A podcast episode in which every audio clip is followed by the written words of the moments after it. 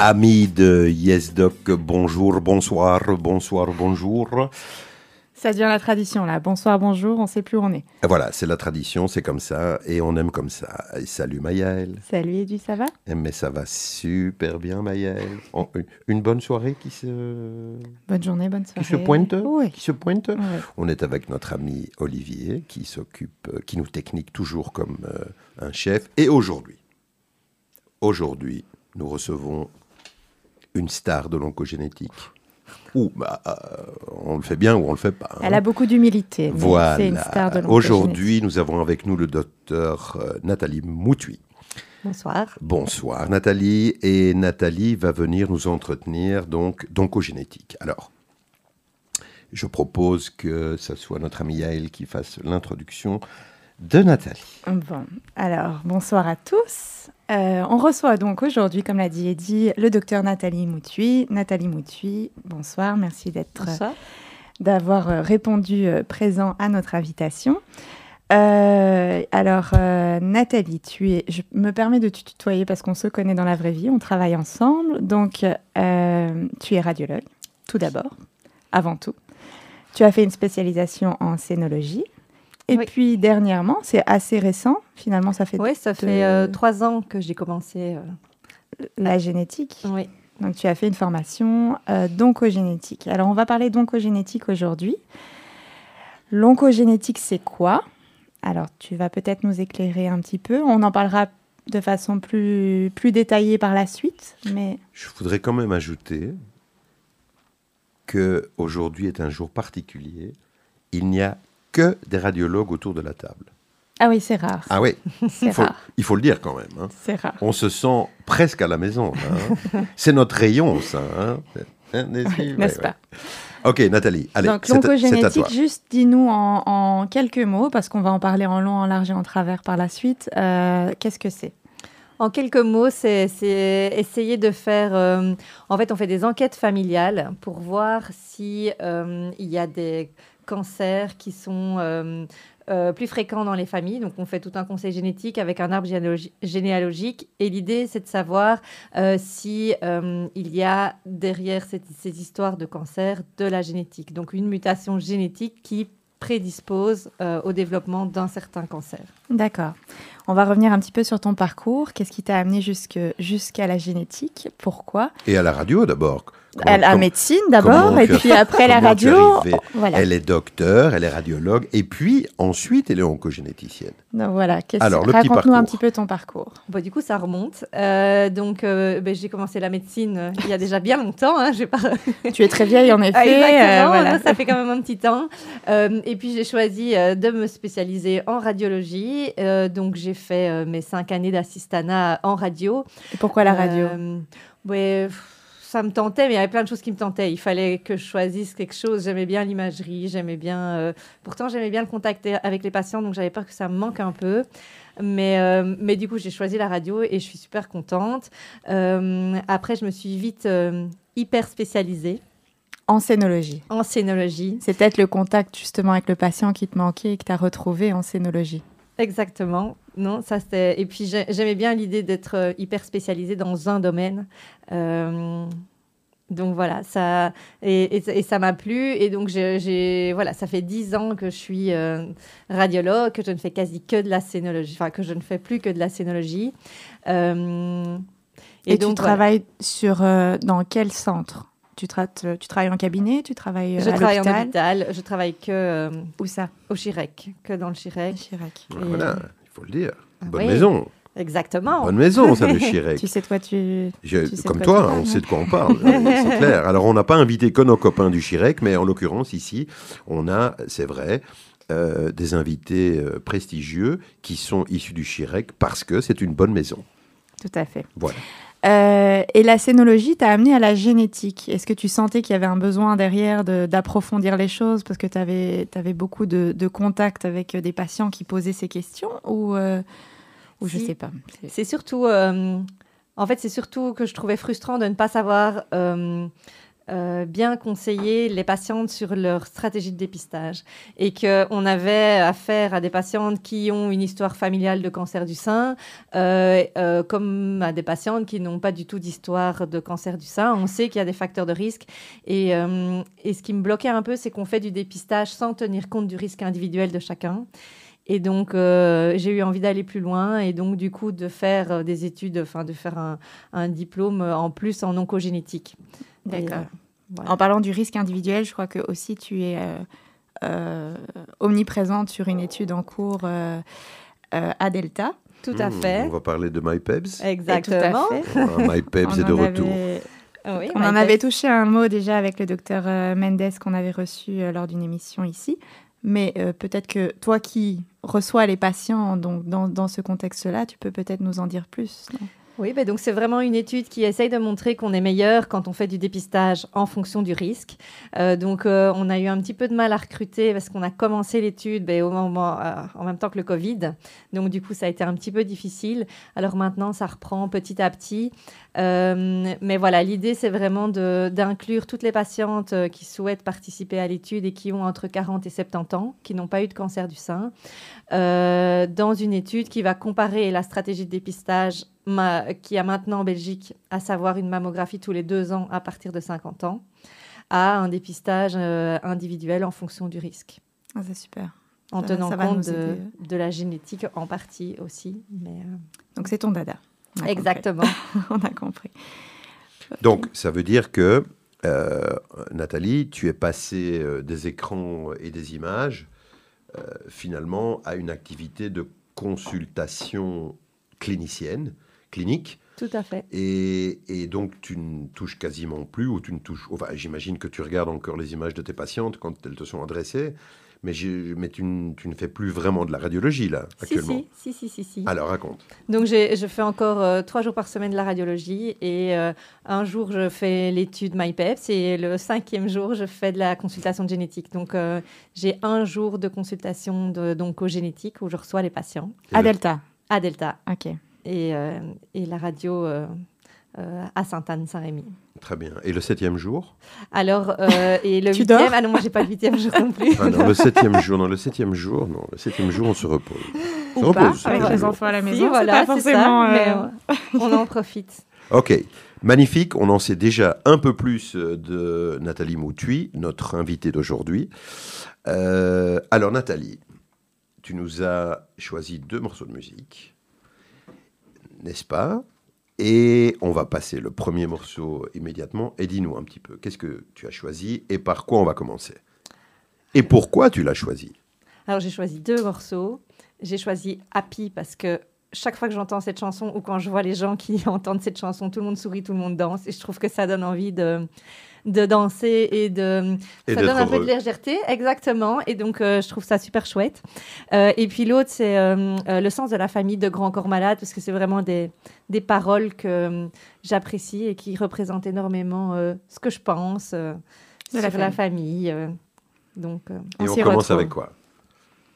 Ah ben, c'est un peu comme vous voulez. On peut commencer par Grand Corps Malade et puis on finira en beauté avec un, ah, peu de légèreté. Alors, Grand Corps Malade, Grand Corps Malade comme euh, choix musical de Nathalie Moutui. Je vous rappelle que vous êtes sur Judaïka 90.2, que nous sommes avec le docteur Nathalie Moutui, aujourd'hui oncogénéticienne dans YesDoc, que vous nous retrouvez en podcast pour les amateurs sur le site de la radio et sur Spotify.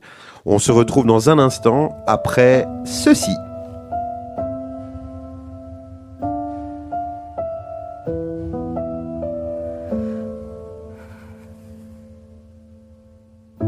Peu de mal à imaginer la vie sans mes proches. Quand je dis un peu de mal, en fait, je l'imagine pas du tout. Ils sont mes repères, mes bases, mes compliments, mes reproches. Sans eux, je suis pas entière. Je les veux pas loin, souvent, partout. Avec eux, on n'a pas peur du silence. On n'a rien à se prouver. Une sorte d'équipe sans remplaçant, sans capitaine. Dans cette équipe, tu ris, tu râles, tu progresses, tu veux rester. Très loin du star system, tu restes tard si t'aimes.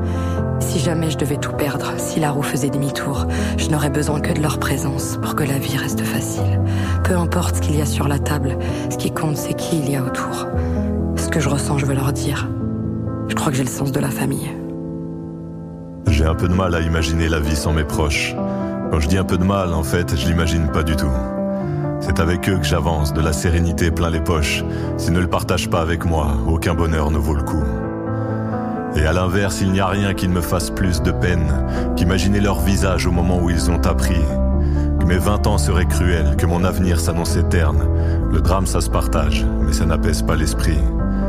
Ils m'ont transmis tout ce que j'aimerais transmettre à mon tour. C'est grâce à eux si je suis en paix que je pars pas en vrille.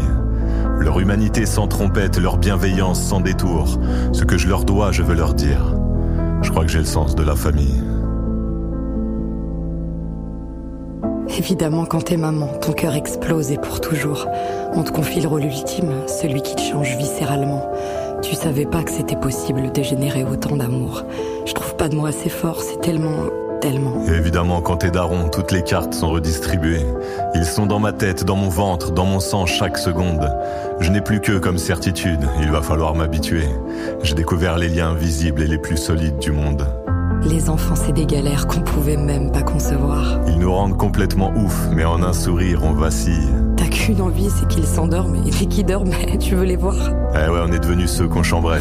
Je crois qu'on a le sens de la famille. Et le sens de la famille, c'est aussi le sens de l'amitié. Je peux te présenter des frères et sœurs qui n'ont pas le même sang. Frères d'espoir, sœurs de cœur, frères de galère ou de quartier. Faire des projets d'adultes dans des cerveaux d'adolescents. La famille, c'est aussi ceux qui sont devenus essentiels. Ceux qui te connaissent, te révèlent, te soutiennent et te protègent. Ceux qui te parlent la bouche fermée, parce que le cœur s'en mêle. Si tu veux signer avec moi, faut signer avec tout le cortège. Repose-toi bien, ma chérie. À bientôt, Charles. Ça me rappelle, s'il te plaît. Bonjour, parrain. Merci pour le cadeau. Va manger. Vas-y, viens, je t'attends. Salut, on a voiture. On arrive. Bisous. Je suis trop heureuse pour toi, ma soeur. C'est toi qui m'emmène au foot euh, mercredi. Rends vite, s'il te plaît. J'ai trop envie de voir le dernier épisode. Ouais, frère, rappelle-moi, je crois que j'ai trouvé une bonne idée pour ça. On passe, mon ref. D'abord, on va à la séance de 19h30 et après, on mange. Ma soeur, t'es où? Papa, on peut manger devant la Grand corps malade. Euh, merci Nathalie Moutouy pour ce petit moment de plaisir. On est donc, vous êtes donc, et nous sommes donc sur Judaïka. Nous avons le plaisir, Yael et moi, d'animer Yes Doc avec aujourd'hui le docteur Nathalie Moutouy, oncogénéticienne, qui vient nous parler de la relation entre le cancer, essentiellement du sein d'ailleurs, et la génétique. Maëlle. Bah, le cancer en général, mais c'est vrai que, comme on vient de le dire, Nathalie Moutui est spécialisée dans le cancer du sein. Donc, euh, et l'étant aussi, ça me, ça me parle aussi un peu plus. Donc, on va plus se tourner vers le cancer du sein, mais évidemment, on parlera un peu d'autres cancers. Donc, déjà, on va, on va revenir sur, euh, sur la génétique. Est-ce que, en général, le cancer est héréditaire? Euh, ben, en, ce qui concerne le cancer du sein, euh, on sait que c'est le cancer le plus fréquent chez la femme. Donc, il va toucher en Belgique une femme sur 7 à 8. Euh, donc, c'est déjà un cancer qui est très fréquent.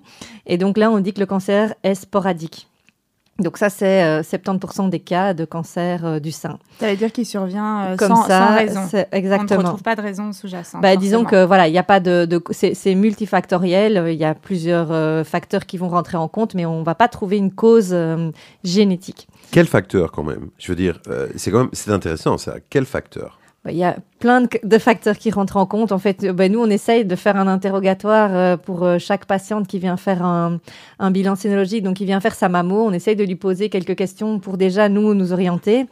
Donc, euh, qu'est-ce qui joue? Ben, Il y a tout ce qui est le, le fait d'avoir ou pas des enfants, euh, l'âge de la première grossesse. Donc, euh, une femme qui n'a pas eu d'enfant ou qui a euh, eu sa première grossesse tard est plus à risque euh, qu'une femme qui a eu son premier enfant euh, à 25 ans.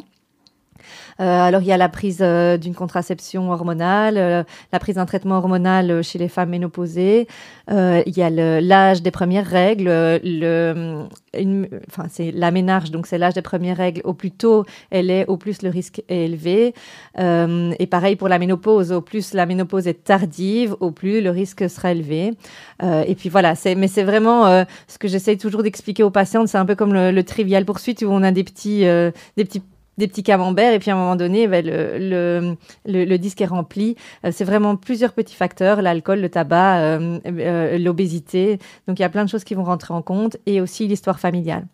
Et donc, il y a le cancer du sein héréditaire qui va représenter plus ou moins euh, 5 à 10% des cancers du sein.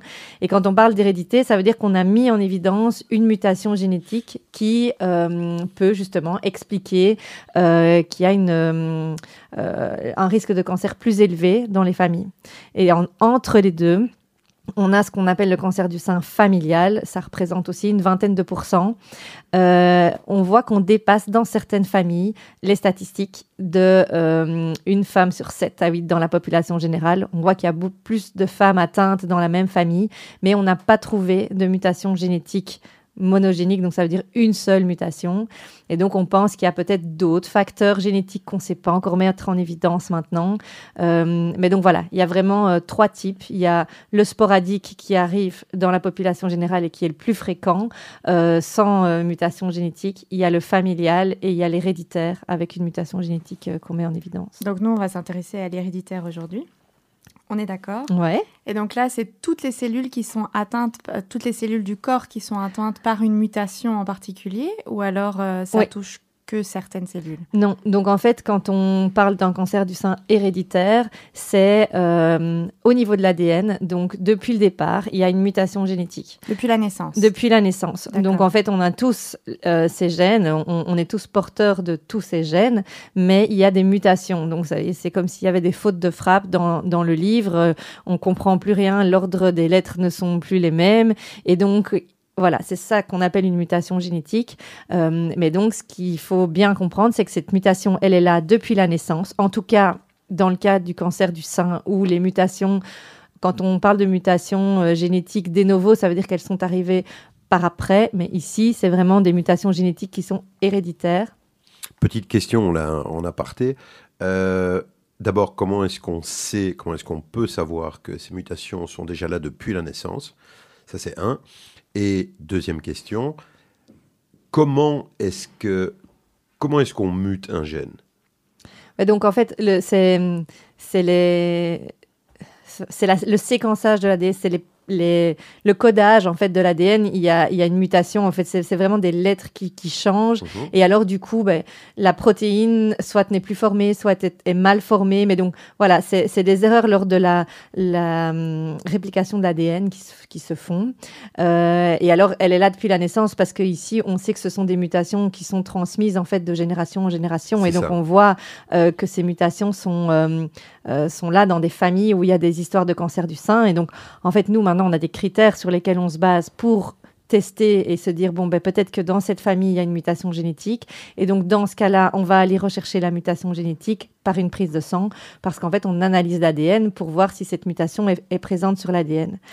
Et, et alors, si par exemple, il y a un membre de la famille qui a cette mutation, est-ce qu'elle est automatiquement transmise à la descendance ou alors c'est un peu la Non. loterie? Donc en fait, euh, euh, c'est euh, c'est une. Euh, Enfin, généralement, on a tous euh, deux copies de l'ADN, une qu'on a reçue de notre, ma- de notre maman et l'autre de notre papa. Et donc, en fait, euh, à chaque euh, conception, donc euh, pour la descendance, en fait, chaque personne transmet une des deux copies, soit la copie avec la mutation, soit la copie sans la mutation. Donc, pour chaque enfant, le risque est de 50%.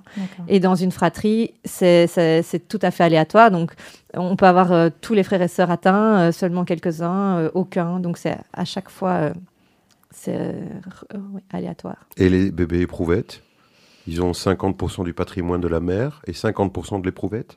Voilà, c'est ça. C'est ça en gros? Exactement. Et donc finalement, ils sont moins à risque. Bah non, parce qu'ils savent pas ce qu'ils ont hein, dans l'éprouvette. Donc ça, euh, oui, voilà. C'est- C'était c'était le quart d'heure stupide du docteur Cohen. Mais non. Euh, Et, et alors, quels sont les, quels sont les critères qu'il faut recouvrir pour finalement se dire, bah tiens, je vais envoyer. Enfin, est-ce qu'un patient peut aller de lui-même à la consultation d'oncogénétique ou alors c'est le médecin qui doit alors avoir plusieurs critères, remplir certains critères pour proposer à son patient d'aller à une consultation d'oncogénétique Comment ça se passe en pratique? Donc nous, on n'a pas de, on ne demande pas une prescription comme en radio. Donc les gens qui veulent venir euh, en consultation, ils ont le droit de prendre rendez-vous. Euh, mais par contre, on leur explique bien qu'on a des critères sur lesquels on se base et qu'on va pas faire une analyse génétique chez tout le monde. Et donc on va vraiment essayer de valider tous ces critères parce que ça paraît bien beau comme ça, mais des variations sur l'ADN, il y en a plein. C'est ce qui fait qu'on est tous différents. Et donc parfois, on va tomber sur des variations et on va pas savoir quoi faire. On va pas savoir comment conseiller la patiente. Euh, est-ce que finalement c'est malin, c'est bénin Et donc c'est pour ça que euh, on va essayer de respecter un maximum les critères. Et donc c'est sûr que euh, ben, les personnes qui nous consultent, c'est des personnes qui qui ont une histoire familiale de plusieurs cancers, des cancers jeunes, qui touchent plusieurs personnes sur plusieurs générations. Et puis on a des, des, des critères plus spécifiques euh, en fonction du type de cancer. Donc, euh, il y a des cancers qui ne sont pas sensibles aux hormones. Ceux-là, généralement, sont, sont, plus souvent génétiques que les autres. Euh, et puis, un cancer du sein, une patiente qui a un cancer du sein avant 40 ans, on va de toute façon la tester. Et puis, voilà, on a des critères en fonction du nombre d'apparentés, de l'âge de survenue du cancer.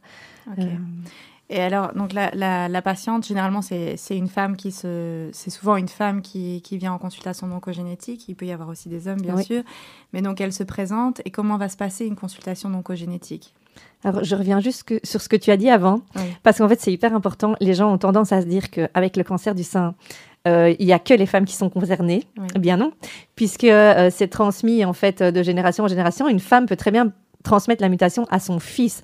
Et donc souvent, euh, les, femmes, elles viennent me voir, je viens vous voir parce que je suis inquiète pour mes filles. Je dis, bah, oui, mais bon, en, fait, vos garçons, vos enfants, euh, hommes, sont aussi euh, concernés. Ils peuvent aussi avoir hérité de la mutation. Et donc, il y a aussi des risques de cancer associés moins importants, mais ça existe. Et donc, il ne faut pas se dire, oui, c'est bon, moi j'ai que des garçons, donc je n'ai pas besoin de faire d'analyse génétique. Est-ce que la majorité des cancers du sein chez l'homme, c'est déjà très rare à la base, mais est-ce que la majorité des cancers du sein chez l'homme ont une origine génétique? Euh, mais disons que... Euh, ah, une origine génétique, la majorité, la majorité. Pas la majorité, mais par contre, c'est vrai que c'est un critère aussi. Euh, tous les hommes qui font un cancer du sein, on va les, les tester. Oui, parce que c'est vrai que ça arrive plus souvent et donc ça reste un critère de test, quel que soit l'âge, chez, chez un homme. Oui. Ok, donc le patient ou la patiente se, présente euh, à la consultation d'oncogénétique. Et alors, comment se passe la consultation? C'est une consultation qui est relativement longue, j'imagine, parce qu'il faut reprendre tous les antécédents euh, familiaux. Et... Ben oui. Euh, donc en fait, euh, ça dure 45 minutes euh, en moyenne.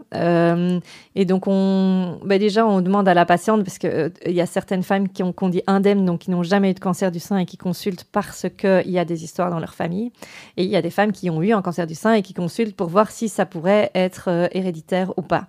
et donc on interroge d'abord la patiente sur ses propres antécédents à elle, et puis on fait tout un arbre généalogique. Donc généralement, on essaye de faire passer l'info qu'en consultation de génétique, il faut venir avec avec un maximum d'informations sur toute sa famille.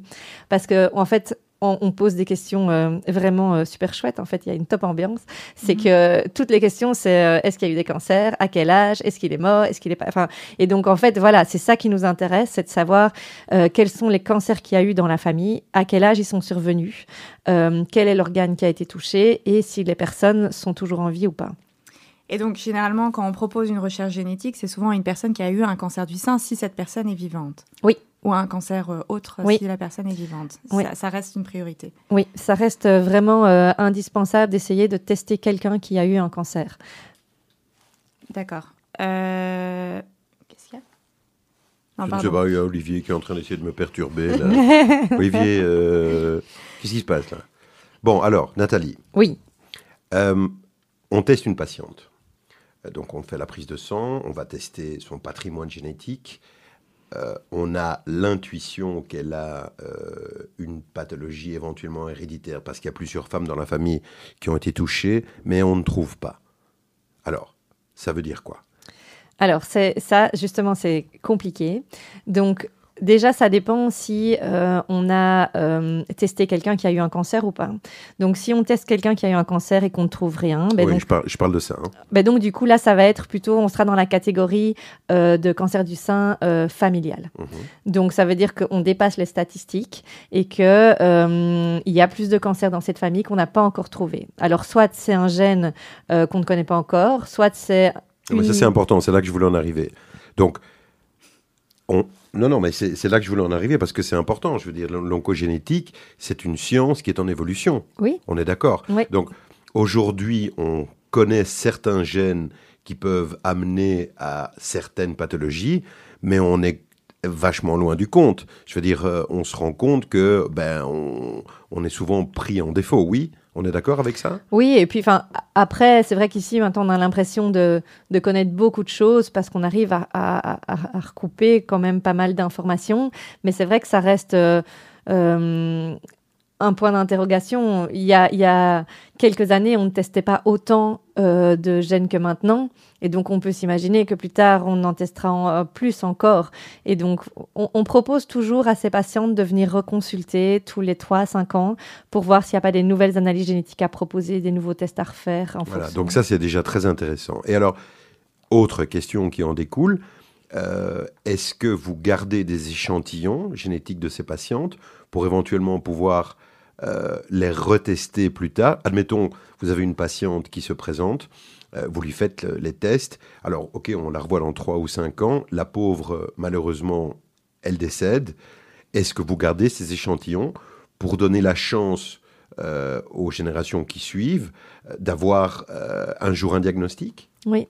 Donc en fait, on garde les échantillons. La seule chose, c'est que pour une réanalyse, il faut quand même être sûr que euh, l'ADN soit euh, encore suffisamment intact en fait pour être euh, euh, réanalysé. Mais c'est vrai que ça nous arrive euh, d'avoir euh, des, des personnes qui ont eu une analyse génétique euh, début des années euh, 2000 Mhm. euh, et qui, qui ont eu une réanalyse euh, euh, qui a été faite à la demande des enfants par après pour euh, euh, essayer de voir si on ne trouve pas quelque chose. Donc ça fait aussi partie de votre quotidien de Oui. consultation, ça? Oui. Les enfants qui viennent pour euh, essayer d'avoir plus d'informations parce qu'ils sont anxieux, parce que euh, ils ont peur que quelqu'un est malade, et ils savent que la mère, la grand-mère euh, avait eu et Oui, oui, c'est ça. Ça fait partie de, de notre consultation aussi. On a 50% des patients qui n'ont pas eu de cancer et qui viennent parce que leur maman est décédée d'un cancer du sein quand elles avaient 5 ans. Ou, et, et donc, euh, et elles veulent trouver des explications, elles veulent savoir ce qu'elles, elles doivent faire, à Mhm. quel âge elles doivent faire leur premier dépistage. et donc, euh, oui, bien sûr, ça, ça... alors petite question pratique, je m'excuse, hein, je j'empiète sur ton temps. Ça t'intéresse Euh, question pratique. Comment fait-on pour conserver de l'ADN Eh bien ça, par contre, je ne pourrais pas vous répondre de façon précise. Mais si vous voulez, la prochaine fois, je viens avec... On fera venir un biologiste Non, mais-. Oui, c'est ça. C'est- pas une question idiote, hein, je veux dire. Ah ben non, pas du vrai tout. c'est vrai que c'est le genre de truc qu'on qu'on se pose jamais comme question, mais c'est vrai que euh, voilà l'histoire de la famille là qui vient euh, euh, et la maman a eu début des années 2000, donc ça veut dire euh, après 20 ans. Comment est-ce qu'on peut conserver cet ADN justement pour qu'il soit pas trop euh, trop abîmé? Voilà, on a des bonnes questions à poser à nos laborantins. Voilà, Voilà. pour une prochaine fois. Et au terme de la première consultation, donc qui a duré 45 minutes, où on a fait euh, toute la toute le- l'histoire familiale euh, de, de- de la patiente qui, qui se présente en consultation. Est-ce qu'on propose d'emblée cette analyse génétique ou est-ce qu'il y a d'autres examens euh, Enfin, si elle est, elle est, enfin, Si les critères sont remplis. sont remplis, euh, est-ce qu'on propose cette analyse génétique d'emblée ou alors est-ce qu'il faut qu'il y ait d'autres examens qui soient faits entre-temps, comme euh, notamment, euh, je sais pas, une consultation psychologue, euh, etc. Est-ce que... Oui, donc ça fait partie des, recommandations nationales, c'est d'essayer justement que les personnes qui n'ont pas eu de cancer euh, voient avant de faire une prise de sang euh, une psychologue spécialisée euh, en oncogénétique euh, parce que c'est c'est quand même important déjà d'avoir un suivi. Alors c'est vrai que parfois on, on ne trouve rien, mais ça peut arriver qu'on trouve une mutation génétique chez, chez chez quelqu'un qui n'a pas eu de cancer, mais donc du coup qui est en bonne santé, qui ne se rend pas compte et à qui on, on annonce tout d'un coup que son risque de cancer du sein est beaucoup plus élevé que celui de la population générale. Et donc euh, on, on, oblige en fait à, enfin obligé, on, on, invite très fortement la patiente à aller consulter en, en, euh, chez nos psychologues avant. Mhm. Et donc, euh, c'est vraiment une étape indispensable. Et en fait, généralement, ça se passe très bien. La plupart ne réagissent pas. C'est vrai qu'il y en a qui sont un peu plus réticents, mais, mais qui sont toujours contents après d'avoir eu ce premier contact. Ok. Ouais, parce qu'après, on a la sensation quand même d'avoir une épée de Damoclès au-dessus de la tête, et bah dire quand, quand est-ce que mon cancer va tomber. Donc, euh, donc, c'est pas forcément évident à vivre. Alors, euh, Nathalie Moutui, comme oncogénéticienne, vous travaillez, j'imagine, euh, en groupe. Oui. Vous travaillez en groupe avec d'autres spécialistes. J'imagine que vous avez des réunions de, mise au point. vous discutez les cas. Comment ça se passe? Mais donc déjà, moi, je, travaille euh, donc, euh, euh, on doit travailler avec un laboratoire. Donc moi, je travaille avec avec Erasme et donc on est envoyé dans, dans le Chirec pour consulter. Donc déjà, on est plusieurs à, à venir consulter ensemble. et alors, on fait des réunions, oui, tous les tous les mois. Déjà entre généticiens pour parler euh, de, certaines familles. Parce que voilà, moi au départ, je suis radiologue, donc il y, a quand même plusieurs choses qui, m'échappent encore. Et, euh, donc, euh, j'ai vraiment besoin aussi de, discuter avec mes collègues généticiennes. Et d'un autre côté, je peux apporter mon regard radiologique pour certaines patientes. Et donc, on discute beaucoup ensemble. et puis, c'est vrai qu'on essaie de prendre des décisions, mais on fait des des concertations aussi avec des gynécos, des chirurgiens plasticiens. On essaye de valider les, euh, les chirurgies de, de réduction euh, de risque en fait chez les personnes mutées qui décident de, de faire une mastectomie euh, pour euh, diminuer le risque de cancer. C'est dur ça. Hein oui, et donc on valide toujours ça à plusieurs après que les différents intervenants puissent, puissent donner leur avis. Mmh. Quand, qui décide, donc toi, tu vas décider de faire un test génétique. Il n'y a que toi qui peux prescrire le test génétique ou d'autres médecins, les médecins généralistes peuvent aussi le prescrire En pratique, comment ça Donc, se passe Donc, en pratique, non. Elle a un numéro de radiologue oui, mais c'est ça, ça c'est pas, ça change rien. C'est plus que, que euh, au labo, en fait, ça, ça doit être validé et donc ça doit être justifié. Et donc, euh, les, il y a des oncologues qui prescrivent, des gynécos qui, qui, qui, prescrivent aussi. Mais par exemple, un médecin traitant euh, pourrait prescrire, mais le labo va, va arrêter la, la, la, procédure. la procédure. en disant qu'il faut consulter euh, en génétique d'abord pour justement voir si les critères sont remplis, si c'est la meilleure personne à tester, s'il n'y a pas quelqu'un d'autre qu'on peut tester. Et donc, euh, voilà, ça reste euh, un, un, test qui est prescrit dans le cadre d'une consultation en génétique le plus souvent. Mhm. Ok. Oui, c'est ça. Donc, je veux dire, le labo travaille avec, euh, on va pas dire des gens accrédités, mais, mais une forme d'accréditation quand même. Ça veut dire ils vont pas répondre à, aux questions non. de tous les médecins qui vont leur envoyer des. Non, non, ça doit vraiment cas. être justifié. Ouais. Ouais, c'est ça. Et comment est-ce qu'on justifie? Mais donc, on a une, une belle demande d'examen où on met l'arbre généalogique et on explique euh, pourquoi est-ce qu'on demande. Euh, donc, en fait, oui, c'est assez détaillé. Et donc, si on n'a pas ces détails, on peut pas juste faire. C'est pas une prise de sang comme pour aller euh, doser euh, le cholestérol. Donc, euh, ça, voilà, ouais, ça, ça, ça, ça c'est vraiment euh, une une prise de sang qui est où on précise le, le motif de, de, la demande. Right. On a beaucoup, on a beaucoup d'auditeurs ici qui sont ashkénazes parmi. On a beaucoup d'auditeurs qui sont ashkénazes, évidemment. voilà. Alors la question revient souvent en consultation. Je Mais on aime quand même euh, nos auditeurs séfarades. on les aime. Merci Edith. Mais avec plaisir. Euh, donc... non, toi tu es une papoteuse séfarade, pas une auditrice. donc, euh, les ashkénazes, euh, on en parle souvent en génétique, notamment dans le cancer du sein. Est-ce qu'on préconise d'emblée de faire un test génétique ou euh, est-ce qu'on attend qu'il y ait Je peux faire un petit aparté Ta question est toute bonne. Je peux faire juste un tout petit aparté vas -y, vas -y, vas. Le petit aparté, c'est est le, est le suivant. Je, je, suppose que ça t'est arrivé aussi, et toi aussi, j'imagine, Nathalie. Euh, on a souvent été abordé justement par des patientes euh, qui avaient reçu euh, un petit feuillet informatif, en, justement en disant voilà, euh, si vous êtes ashkénaze et qui se pose la question, mais pourquoi est-ce qu'on me pose cette question? Je veux dire, oui, voilà quoi Est-ce que vous faites des statistiques Parce que donc, je voudrais dire à toutes ces patientes, voilà, c'est une réalité médicale et génétique. Ça n'a rien à voir avec le fait que vous soyez juif ou non juif. Non, ça c'est pas vrai puisque quand vous êtes ashkénaze, vous êtes juif. vous êtes juif, Salomon. Euh, et, et voilà, mais c'est important. Ça n'est pas, euh, je veux dire, euh, ça n'est pas quelque chose qui est péjoratif et qui va nuire aux patientes. C'est important. Vous nous confirmez ça, Madame Oui, tout à Moutuy fait. Alors on y va. C'est pour ça qu'on on- on pose la question. En fait, euh, c'est pas le, on ne veut pas connaître la, la religion des gens. C'est Exact. ça la C'était question. ça. Voilà. Donc non, ce, qu'on, ce que nous on voudrait, c'est euh, euh, que les, les Ashkénazes ch- sachent que dans chez leurs ancêtres, donc ça remonte très haut, il y a des mutations fondatrices qui sont présentes sur des gènes qui prédisposent au cancer du sein. Il y a deux mutations sur BRCA1 et une mutation sur BRCA2. Alors attends, Ces stop, deux gènes- ouais. Stop, stop. Qu'est-ce que c'est BRCA 1 et 2 Donc, ce sont deux gènes. Ce sont les plus connus, en fait. euh, et ce sont des gènes, quand, il y a- qui- quand ils sont mutés, augmentent le risque de cancer du sein. Mais pas Et seulement. donc, pas seulement. Donc, On euh, va revenir là-dessus peut-être. on reviendra euh, là-dessus après. Mais donc, voilà, du coup, c'est vraiment euh, euh, trois mutations qui sont fondatrices chez les Ashkénazes. Et donc, on sait qu'elles sont présentes plus souvent chez les As- Ashkénazes que dans la population générale.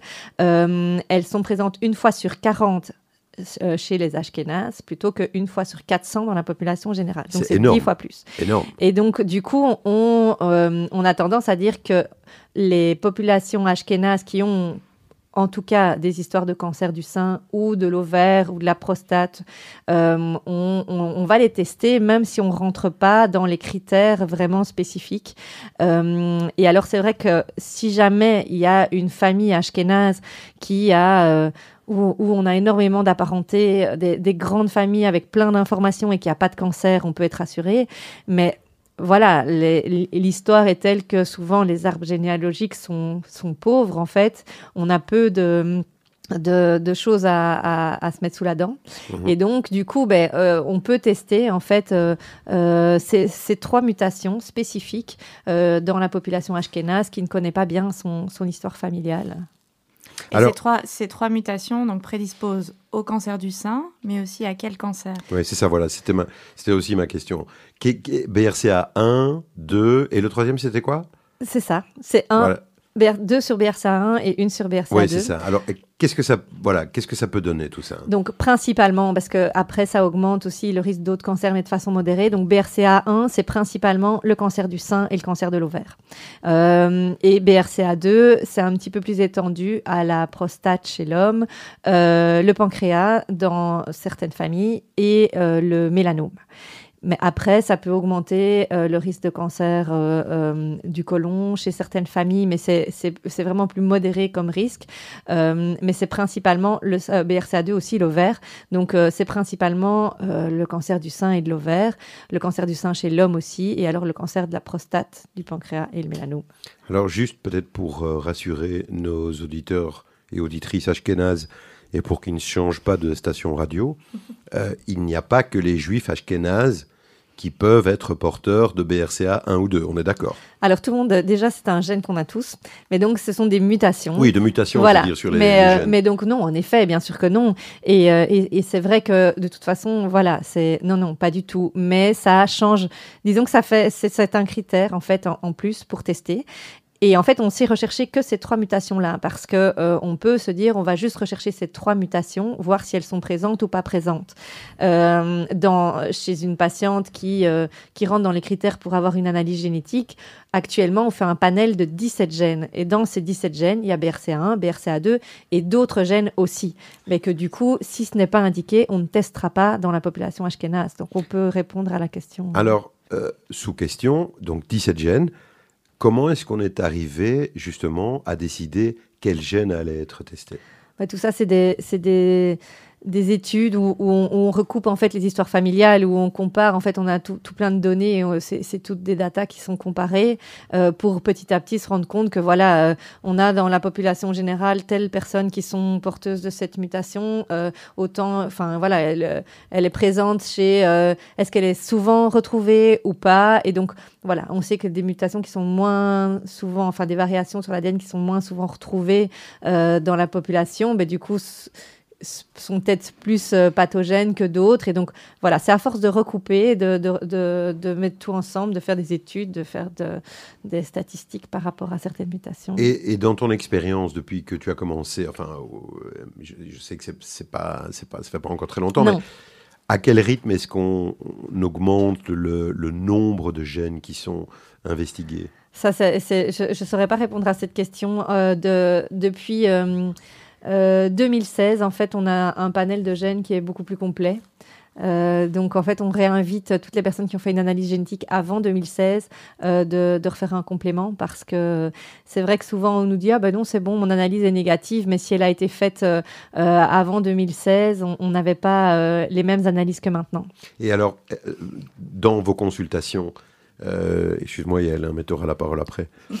Euh, dans vos consultations, parce qu'elle va, elle va me frapper finalement, euh, est-ce que, est que vous prévenez les patientes euh, ou les patients, hein, euh, puisque vous avez aussi des patients, est-ce que vous leur dites, voilà, ça c'est l'état de la science aujourd'hui, et on va peut-être un jour vous rappeler, parce que l'état de la, de la science change régulièrement. Vous, vous leur dites? Oui, oui, on leur dit euh, en fait toujours de, de reconsulter tous- tous les 3 à 5 ans plus ou moins pour refaire le point. Ouais. C'est juste qu'on en avait parlé. Mais donc voilà, mais c'est c'est vrai que c'est important parce qu'on on ne sait pas. euh, On insiste donc, on tape sur ce clou.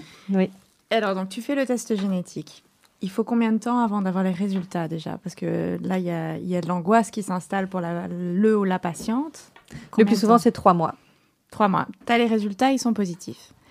Malheureusement. Donc, tu dois faire la consultation d'annonce. Donc, dans tous les cas, tu revois les patients, que ce soit Oui, oui. positif ou négatif. Oui, ouais. D'accord, c'est positif. Et alors, qu'est-ce que ça implique pour les, pour les patients par la suite? Est-ce qu'il y a un, un comportement du coup différent euh, par rapport au suivi, par rapport au dépistage qui est fait par rapport à tous ces cancers que, dont tu nous as parlé? Bah oui, du coup, on met, en fait en place euh, euh, des stratégies de, de dépistage ou de réduction de risque. Donc, euh, du coup, euh, on va vraiment essayer d'accompagner la patiente pour qu'elle ne se retrouve pas toute seule quand on sort de, quand elle sort de la consultation. Voilà, il faut que- qu'elle ait déjà des bases pour savoir exactement ce qu'on va pouvoir faire euh, pour l'aider. Alors, ce qui est vraiment important, c'est que le risque n'est pas de 100%. Et donc, ça, c'est déjà une information qui doit passer c'est que toutes les femmes qui ont une mutation génétique ne vont pas forcément développer un cancer. Le risque est bien entendu beaucoup plus élevé, mais il n'est pas de 100%. Et donc, ce qu'on va leur proposer maintenant, c'est principalement pour le sein et pour l'ovaire, parce que c'est c'est vraiment les deux, euh, enfin, les deux plus importants euh, dont on parle ce soir. Euh, c'est vraiment une stratégie de dépistage qui va être adaptée au risque. Et en fonction de la mutation, on va euh, commencer le dépistage beaucoup plus tôt, euh, rajouter une résonance magnétique euh, pour le dépistage. Donc, on a déjà la mammographie, l'échographie, et on fait en plus une résonance magnétique qui Pourquoi? Parce que c'est un examen qui est euh, vraiment euh, hypersensible. Alors c'est peu spécifique, donc moi je, préviens, je préviens toujours la patiente, je leur dis votre première IRM, on va voir plein de trucs, c'est normal, et puis on va s'aider de la mammographie et de l'échographie pour pouvoir aller plus loin et pour essayer de, euh, de, de déterminer ce qui nous embête et ce qui nous, en- ce nous embête pas, et éventuellement faire des biopsies. Donc ça veut dire, attends, ju- juste un petit instant, ça veut dire que, parce qu'il faut que ça soit clair dans la tête des gens, nous on est docteurs et on sait, euh, enfin on sait, Pas forcément. on ne sait pas forcément. Donc la l'IRM est une euh, technique extrêmement sensible mais peu spécifique. Ça veut dire qu'on va voir beaucoup de trucs. On injecte un produit de contraste, on va voir beaucoup de trucs qui s'allument sur l'image, Qui ne sont pas Euh, forcément graves. mais qui peuvent être des trucs tout à fait bénins. Et donc, c'est ça en fait l'idée. hein. Oui. On est d'accord? Tout à fait. Et donc, c'est euh, en s'aidant de la radio, la mammographie et de l'échographie qu'on pourra dire ah oui, ça c'est ça, ça c'est ça, et oups, ça, ça, ça a une drôle de tête. Exactement. Ok. Et on ne fait pas cet examen à tout le monde parce que sinon, déjà, c'est pas un examen qui est, qui est non plus euh, hyper accessible comme la mammographie. Mhm. Mais en plus de ça, on aurait beaucoup trop de, de, de faux positifs, euh, de, beaucoup trop de biopsies, beaucoup trop de. Voilà. Donc, c'est c'est pour ça qu'on réserve cet examen aux personnes qui ont vraiment un risque plus élevé. D'accord. Et pour l'ovaire? Et donc pour l'ovaire, là par contre, on ne laisse pas le choix parce qu'on n'a pas de, de bons moyens de diagnostic pour l'ovaire. Et là, euh, on essaye de- d'enlever les ovaires euh, euh, pour les, les mutations qui augmentent le plus le risque vers 40 ans. Pour autant que la famille soit complète. Donc, si jamais la patiente nous dit, moi, ma famille n'est pas complète, mais donc, euh, on peut, euh, voilà, on, on y réfléchit. Mais donc, c'est l'idée, c'est c'est plus ou moins cet âge-là. Mais euh, voilà, il y a des études qui sont en cours aussi pour voir si c'est possible de, de laisser en place une partie des ovaires pour ne pas mettre la patiente en ménopause. Euh, voilà. Et donc, euh, on espère petit à petit que, que tout ça euh, va, va Alors, porter ses fruits. Je voudrais juste quand même revenir sur. On n'a pas beaucoup de moyens euh, diagnostiques. Bon, on a des moyens diagnostiques, hein. Euh, mais Pour l'ovaire. pour l'ovaire, Oui. le, le truc c'est que l'ovaire est évidemment moins accessible que le sein, fatalement, et que donc on a moins euh, de possibilités de le manipuler, euh, en tout cas euh, avec les techniques qu'on utilise au quotidien. Mais on a des moyens diagnostiques. Je veux dire, euh, il faut Oui. que le grand public sache que voilà, l'échographie, l'IRM, euh, ce sont des bonnes techniques d'investigation pour l'ovaire. Même si on sait qu'on peut passer à côté de petites choses. Donc voilà, euh, Mais disons qu'en fait, c'est pas suffisant euh, pour proposer ça comme dépistage. Ça. Et donc, en fait, on sait que ça, ça ne va pas être suffisant. Et on, voilà, le, le plus souvent. On a aussi les marqueurs. Voilà, mais ce qu'il y a, c'est que c'est souvent des cancers. Disons que quand les, les marqueurs augmentent, quand on voit une image, quand on voit quelque chose en IRM ou en écho, euh, c'est déjà. Euh, c'est c'est pas la même chose que le sein. hein. Le sein, quand on voit quelque chose de tout petit, on va pouvoir l'enlever, on va pouvoir le, traiter. L'espérance de vie, généralement, euh, n'est pas. Enfin, voilà, c'est c'est ça reste euh, quand même plus facile à, traiter euh, que l'ovaire. On est quand même moins à l'aise. C'est vite un cancer qui est plus agressif. Et donc, c'est vrai qu'on a tendance à proposer d'enlever. euh, Bon, l'ovaire, c'est un cancer très agressif. Enfin, en tout cas, certains types de cancers Voilà. ovariens sont très agressifs. Quand, on, quand, quand tu dis, euh, on va essayer de laisser chez les femmes jeunes euh, un morceau d'ovaire euh, pour qu'elle ne soit pas en ménopause art- artificielle quelque part, puisqu'on la met en ménopause, euh, on, on laisse quoi? En fait, c'est- parce que euh, la, la zone qui nous intéresse et, et qui do- doit être enlevée, c'est vraiment la, la zone euh, entre la, la trompe et l'ovaire. Donc, en fait, l'idée, c'est de, de- d'enlever en fait cette partie d'ovaire qui est contre la trompe et le morceau de trompe, On- parce que c'est là que se développe le cancer. Et donc, du coup, on pourrait laisser une partie de l'ovaire euh, pour euh, justement continuer à, à avoir euh, la sécrétion d'hormones et ne pas mettre la patiente en ménopause. Ouais. Mais ça reste pour le moment dans le cadre euh, de l'étude. Et donc, euh, voilà, on attend les résultats euh, des études pour voir si on peut proposer ça. Mais ça, ça laisse un petit peu. Enfin, je veux dire, c'est plutôt réjouissant comme nouvelle pour euh, les femmes à risque. Voilà, c'est ça, exactement. Et, et en fait, c'est vrai que. voilà, on n'a pas, on n'est pas à l'aise à, à le- à proposer des échographies, des IRM, et je pense que euh, c'est aussi lié au fait que les cancers de l'ovaire associés aux mutations génétiques euh, sont des cancers de, de haut grade et des cancers agressifs. Donc, c'est ceux-là qui nous font peur parce qu'on sait que c'est ce type-là qui est associé aux mutations, euh, en- ici en l'occurrence BRCA1, BRCA2. Ok, ça, ça me paraît très clair. Yael Et C'est pareil pour le cancer du sein, c'est des cancers très agressifs aussi. Aussi, oui. Et alors la mastectomie, on en, parle ou? Ben donc, euh, on en parle de façon systématique, euh, euh, en tout cas quand ce sont des gènes qui augmentent de façon vraiment importante le risque de cancer du sein qui sont, qui sont mutés. Mais on présente ça vraiment comme deux alternatives. Entre d'un côté le dépistage et de l'autre côté la mastectomie prophylactique. Donc ça veut dire qu'on enlève la glande mammaire pour justement diminuer euh, le risque de cancer euh, du sein. Donc on, est, euh, on peut aller parfois jusqu'à un risque de 80% pour certaines mutations génétiques. Mais quand on enlève la glande, ben, on diminue en dessous de 5% le risque de développer un jour un cancer du sein. Mais par contre, on, on le propose parce que j'essaye toujours d'expliquer aux patients que c'est vraiment deux, deux chemins parallèles où la ligne d'arrivée est globalement la même. En fait, c'est plus les épreuves qui sont différentes. Il y a certaines patientes qui, qui n'ont... C'est c'est- une, une opération lourde hein, de faire une mastectomie. C'est pas une chirurgie esthétique. Donc, ça reste lourd. Mais c'est vrai que du coup, après, ben, il n'y a plus tout ce suivi. Il y a juste une échographie une fois par an. Euh, et parallèlement à ça, ben, donc, il y a le suivi euh, généralement euh, de deux fois par an pour les personnes mutées qui viennent faire leur IRM, leur mammographie, leur échographie. Et donc, c'est vraiment un choix. J'ai des patientes qui me disent, moi, je ne dors plus six mois avant, six mois après mon IRM, euh, je suis stressée tout le temps. Mais donc là, il faudra peut-être discuter avec elle. Est-ce que ça s'envisagerait pas de discuter avec un chirurgien plasticien, de voir un petit peu? Mais c'est jamais une décision qui est prise euh, à la légère. On va toujours renvoyer vers plusieurs intervenants. Ah, donc c'est oui, c'est toujours fait de façon collégiale. Quoi. Oui. Ok. Mais c'était tout à fait intéressant, euh, Nathalie. Une, euh, une radiologue qui a une spécificité, une spécificité et euh, une activité un peu particulière. Hein. T'es pas, Voilà. Tu n'es pas une radiologue, euh, on va dire, commune. C'est ça. Ce petit plus oncogénétique là, fait que ton activité finalement est, est très variée.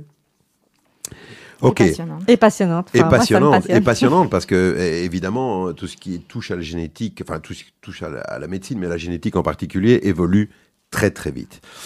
Voilà, nous recevons, nous recevions, mais nous recevons encore toujours Nathalie Moutui, qui est radiologue et oncogénéticienne. Merci, Euh, Nathalie. merci. Nathalie Merci à vous. d'avoir répondu à notre invitation. Merci beaucoup.